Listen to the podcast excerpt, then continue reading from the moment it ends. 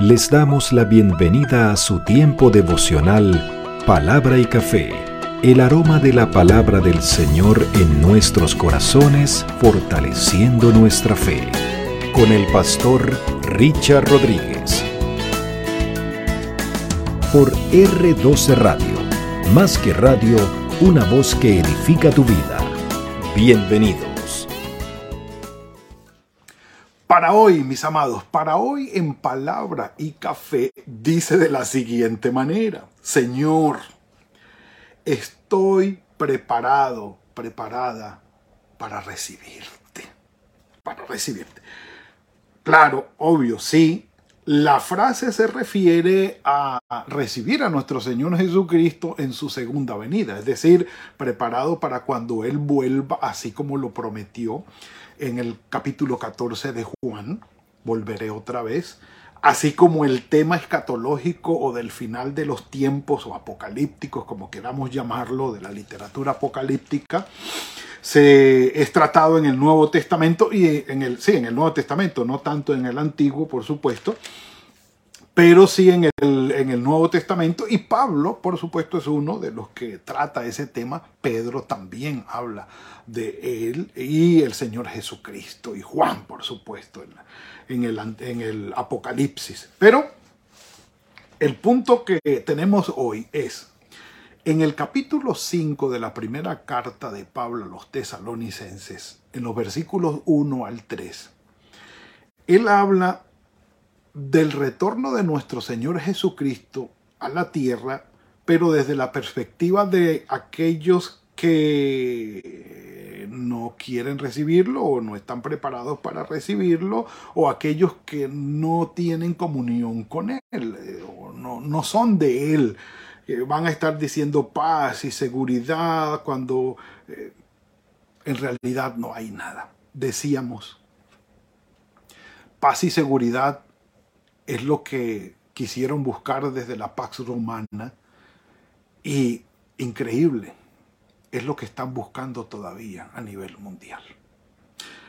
Tiempo no faltaría para hablar de estos temas, pero las grandes autoridades que quieren dominar sobre las naciones del mundo, por encima de las naciones del mundo, con, estos, con estas dos excusas quieren imponer su autoridad y quieren gobernar a las gentes como ellos les place, por paz y seguridad.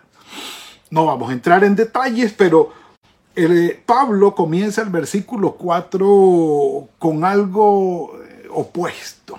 Dice, pero ustedes, hermanos, como diciendo, aquellos que no están esperando al Señor van a decir paz, seguridad, van a decir tal y tal, cuando en realidad van a ser golpeados porque no va a haber tal paz y tal seguridad y confiados en ello y no en el Señor Jesucristo, pues no están preparados para esperarlo. Pero, dice Pablo, pero, pero, ustedes hermanos, versículo 4, ustedes no están en tinieblas. Dice, para que aquel día lo sorprenda como ladrón.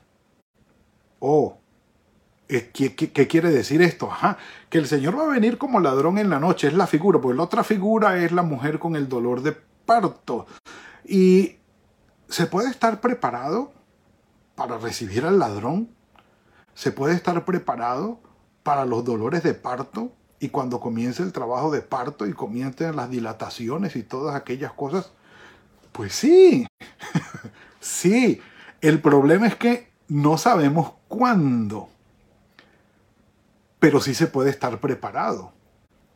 Y el hecho de no saber cuándo nos mueve a estar preparados todo el tiempo poner la alarma todo el tiempo, cerrar la puerta todo el tiempo, las ventanas todo el tiempo, guardar bien las cosas todo el tiempo estar pendiente todo el tiempo tener eh, la pañalera lista, la ropa y la maleta de la embarazada lista con sus, eh, ¿cómo se llama? Sus túnicas, sus eh, pijamas para cambiarse, su ropa que va a usar allí en el hospital, en la clínica, en el lugar donde va a ir, tener la maletica lista allí, tener lo del bebé listo allí, todos los papeles preparados de la medicina o del seguro médico que se tenga, todo está allí listo que en el momento de las contracciones, del dolor y del ya no aguanto más, se agarra maleta y vámonos.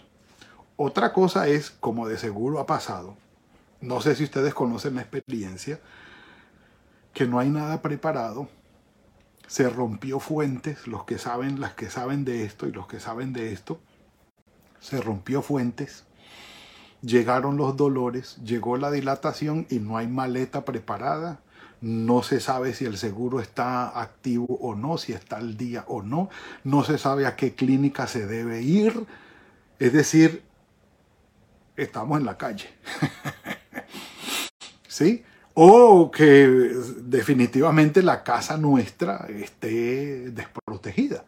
Ah, dejamos las puertas mal cerradas o qué sé yo, eh, en lugares de inseguridad. Por sabemos de qué estamos hablando. Es decir, frente a las dos figuras que utiliza Pablo allí, de el ladrón en la noche y de la mujer que está en parto o que da a luz, en ambas figuras se puede estar preparado.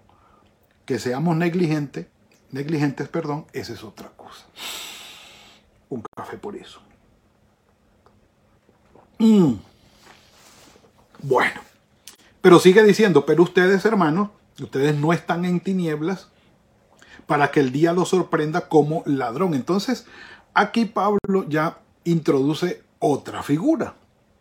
La figura de la noche y el día, la oscuridad y la luz, haciendo referencia y aclaro al bien, a la parte divina celestial de Dios como la luz y la parte pecaminosa, mundana, satánica, lejos de la voluntad de Dios como la oscuridad.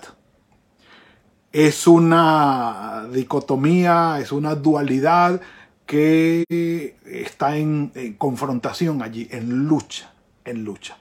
Y según Apocalipsis, la lucha es de el bien contra el mal.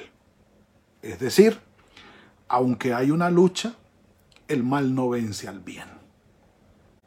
El bien está en una posición superior y ventajosa, aunque desde aquí, desde estos lados, nosotros no podamos verlo de esa manera. Pero eso es en Apocalipsis, pero eso es un dato que nos interesa porque la lucha entre el mal y el bien, entre la luz y la oscuridad, no es a igual fuerza. No, jamás. La lucha de Satanás contra Dios no es a igual fuerza. Jamás. Satanás es un ángel creado, por favor. No tiene los atributos que tiene nuestro Padre Celestial. Jamás. Entonces la lucha no es a igual. No. La lucha es a desventaja por el lado del mal porque no tiene el poder ni las virtudes divinas. Entonces, entendiéndolo desde allí, nos vamos ubicando, nos vamos ubicando. ¿Por qué, hago esta aclaración? Porque en el capítulo 139 o en el Salmo 139, el salmista dice, para ti lo mismo te son las tinieblas que la luz. Entonces uno puede decir, bueno, si el Salmo 39 dice que para Dios lo mismo le son las tinieblas que la luz, pues ¿cuál es el problema aquí en Tesalonicenses o en el Señor Jesucristo cuando dijo ustedes son hijos de la luz y no de las tinieblas? el punto es que el enfoque es muy diferente. La presencia de Dios lo escudriña todo, ¿sí? lo examina todo, discierne todo y puede ver y puede estar presente y examinar, no importa si está oscuro o está claro, si está de noche o está de día. Para el Señor dominar, para el Señor eh, tener escrutinio, discernimiento o poder sobre, no le importa si está de día o está de noche, es igual. Entonces, el enfoque del Salmo 139 es muy diferente en, esa figura de la oscuridad y la luz o del día y la noche a la figura que presenta el enfoque que presenta aquí eh, Pablo hablando de la luz o, el día como la parte piadosa espiritual de acuerdo con la voluntad de Dios y la parte de la oscuridad y la noche como algo pecaminoso, dañino, fuera de la voluntad del Señor. Ahora, vamos a ver que el Señor tiene poder aún sobre la pecaminosidad, claro. El solo hecho de decirte perdono, eso quiere decir que el Señor tiene dominio sobre el pecado y la pecaminosidad. El hecho de decirte limpio quiere decir que Él puede quitar el pecado. Entonces sí, sí, tiene, tiene dominio sobre eso también. Y, y vamos a hablar algo de esto más adelante. Pero dice, porque todos ustedes son hijos de luz e hijos del día y la figura de hijos de se supone que el hijo es capaz de representar de una manera espectacular las características o las bondades o las virtudes del padre. Entonces cuando se dice hijos de es porque ustedes han heredado de su padre y se parecen al padre, por eso eh, se utiliza eh, la figura de hijos de, hijos de. Ustedes son hijos de vuestro padre el diablo, le dijo el Señor Jesucristo a los fariseos y escribas de aquella época. Pero eh, es por eso se utiliza el hijos de. Ustedes son hijos de la luz, hijos del día, no somos de la noche ni de las tinieblas. Y ya sabemos de la parte pecaminosa de la que estamos hablando. Entonces, la identidad espiritual del creyente se ubica en lo que Dios es y en lo que Dios hace para con nosotros y en lo que nos ha constituido. Nos ha dado la potestad de ser hechos hijos de Dios. Allí está nuestra identidad, nuestra ubicación, no con la oscuridad ni la pecaminosidad. Allí nosotros no pertenecemos, no somos hijos. De allí, allí no, no no hemos llegado a ser nosotros. No nos ha dado nada. Al contrario, nos lleva a la perdición. Y entonces presenta Pablo la lucha que nosotros debemos tener mientras esperamos a nuestro Señor. Somos de la luz, no somos de las tinieblas, esta es nuestra identidad, luego entonces esta es nuestra lucha porque aunque no somos de la oscuridad, oh que si nos atrae, oh que si nos contamina, oh, claro que sí. Entonces, hablamos de una lucha, por eso Pablo en Romanos capítulo 7 y 8 lo dejó muy claro. Y también habló de esta parte de la lucha. Los que andan en el espíritu no satisfacen los deseos de la carne. Entonces, dice, eh, eh, dice cuando, perdón, eh, ustedes son hijos de luz y no de la oscuridad ni de la noche. Por tanto, es decir, teniendo esa identidad espiritual, entonces, como somos de la luz y no de las tinieblas, esperamos al Señor y todavía no ha llegado, pero sabemos que va a venir, pero todavía no. Entonces, mientras esperamos, dice Pablo, por tanto entonces, no durmamos como los demás, sino vigilemos y seamos sobrios. Las diez vírgenes, tengamos el aceite preparado. El ladrón que viene de noche, preparemos la casa y asegurémosla. La mujer que viene de parto, eh, que viene a, a parir ya, tengamos todos los elementos listos.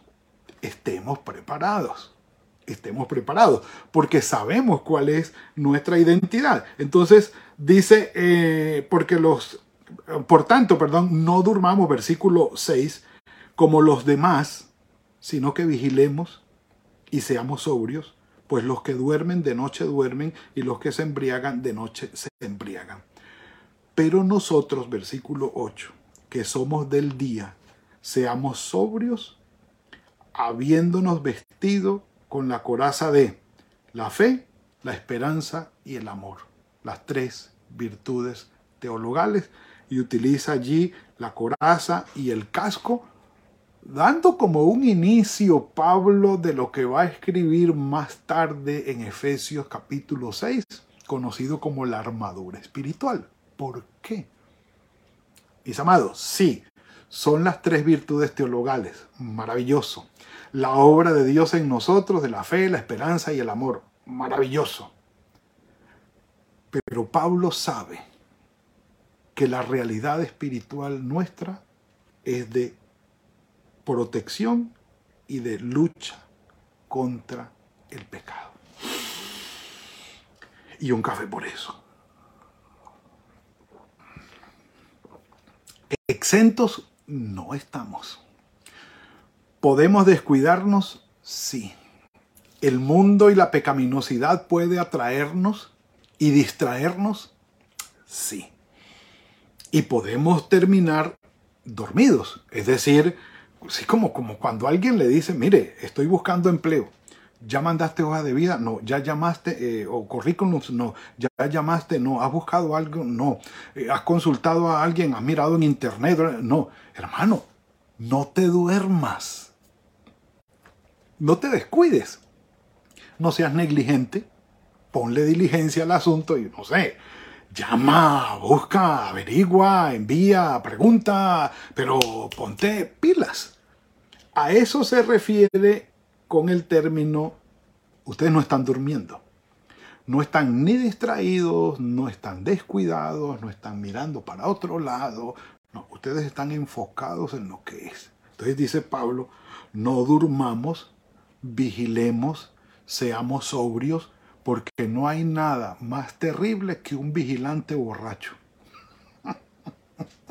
He dicho. Yo no sé.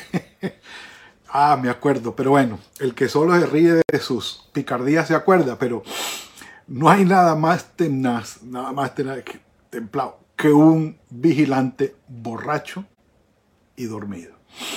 O sea, ¿qué tipo de seguridad? No, no hay ninguno. Por eso Pablo dice, eh, vigilemos, seamos sobrios, eh, estemos pendientes porque la fe, la esperanza y el amor del Señor están con nosotros, enfoquémonos allí. Miren lo que dice el 9. Dios no nos ha puesto para ira. No, la ira de Dios ya no está sobre nosotros porque la salvación de nuestro Señor Jesucristo ya está. El amor de Él sí, la gracia de Él sí, su misericordia sí. Es más, dice este, este versículo 9, porque Dios no nos destinó a recibir el castigo, o sea, la ira del Señor, sino para alcanzar la salvación por medio de nuestro Señor Jesucristo. Porque Dios no nos ha llamado para castigarnos, sino para que recibamos la salvación por medio de nuestro Señor Jesucristo. Y dice entonces, por quien, eh, perdón, versículo 10, quien murió por nosotros, ¿para qué? Ya sea que vigilemos o que durmamos, vivamos juntamente con Él. Entonces, o sea que si al final estamos vigilando y nos quedamos dormidos, o es decir, nos descuidamos, vamos a estar junto con Él. O sea que no importa si vigilamos o nos dormimos. No, no, no, no, no, Señor. Allí Pablo cambia la figura por la del capítulo 4, versículo 13. Tampoco queremos, hermanos, que ustedes ignoren acerca de los que duermen, los que se murieron. Aquí el término dormir se refiere a la muerte. Es decir, quien murió por nosotros, nuestro Señor Jesucristo, y nos garantizó que, sea que estemos vivos, que vigilemos, o que estemos muertos, que durmamos, vamos a estar con Él acaba de decirlo en el capítulo 4, versículo 3 en adelante. Entonces, que no nos confundamos en la parte de la interpretación aquí con este dormir que lo utiliza Pablo para decir el que está descuidado y no está atento y aquí para decir el que está muerto. Entonces, mis amados, el Señor Jesucristo lo dijo a través de Pablo en Romanos. Mis amados, somos del Señor. Si vivimos, para Él vivimos. Si morimos, para Él morimos. Sea que vivamos o sea que muramos, somos del Señor. Romanos capítulo 14. Allí aparece esa expresión de esperanza extraordinaria. Si yo estoy vivo, estoy preparado. No me voy a dejar robar, que me sorprenda el ladrón, no voy a dejar que me sorprenda el parto, voy a estar vigilante, voy a estar atento, voy a estar preparado, trabajando en mi vida espiritual, alimentándome, buscando del Señor, creciendo en la fe, la esperanza y el amor, ocupándome de mi vida espiritual como cosa primordial que dijo el Señor Jesucristo, buscar primeramente el reino de Dios y su justicia, lo demás viene por añadidura. Yo no me voy a estar entreteniendo en la añadidura, sino en la prioridad. La añadidura va a venir, la ñapa va a venir, pero lo primordial es lo primordial. La fe, la esperanza y el amor, estar atento, estar vigilante, estar creciendo en la santificación, estar mejorando cada día más, no estar descuidado. Si me muero, listo cuando el Señor Jesucristo venga, me resucita, me voy con Él. Y si el Señor viene mientras estamos vivos, dice Pablo en Corintios, en la primera de los Corintios 15, seremos transformados y estaremos con Él. Así que este tema de Pablo es muy práctico y dice realmente dónde debemos enfocarnos. ¿Y cuándo va a ser? Vuelvo y les digo, no nos preocupemos por eso si alguien llega con números, sacando cuentas, y es que el día, y es que las generaciones, y es que las 70 semanas, y esta es la última, y este entonces ya es el sábado de la última semana, y ya vi, no, cuentos. Nadie sabe. Como nadie sabe, estemos siempre preparados. Y si en la preparación y la espera morimos, tranquilos, de allí vamos a ser levantados para estar con el Señor. Me encanta la escatología de Pablo. Señor, gracias por esta bendición que nos entregas hoy. Esperanza sobre esperanza, Señor. La fe y el amor que derrama sobre nosotros es extraordinario. Somos tuyos, Señor, somos tuyos. No somos del enemigo ni somos de este mundo. Somos tuyos. Ayúdanos a estar vigilantes, sobrios, atentos, a ti, a tu palabra, lo que quieres de nosotros, a trabajar en la piedad, Señor, en la fe, la esperanza y el amor, sabiendo que tú siempre vas a obrar en favor nuestro. Y si nos sorprende la muerte, Señor, sabemos que si vivimos, para ti vivimos y si morimos, para ti morimos. Que sea que vivamos o muramos, somos tuyos, Señor, y contigo estaremos, y con todos aquellos que han confiado en ti Ponemos en ti nuestra confianza, nuestra fe y nuestra esperanza. Susténtanos y guíanos, Señor. En tus manos este fin de semana que ha llegado, que tu bendición cobije nuestras familias y tu Santo Espíritu nos guíe en todo. En el nombre de tu Hijo Jesucristo. Amén y amén. Mis amados, esto fue la entrega de hoy. Que el Señor los bendiga y los guarde. Que tengan un muy buen fin de semana. Es un día de trabajo hoy viernes. Que el Señor fructifique el trabajo de sus manos. Que los guarde y los bendiga en todo junto con sus seres amados.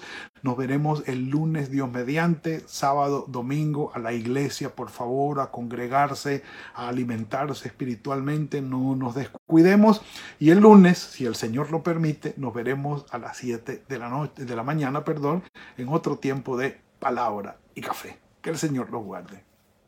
Gracias por compartir con nosotros este espacio de palabra y café. Hasta una próxima oportunidad por R12 Radio. Más que radio, una voz que edifica tu vida. Que Dios les bendiga.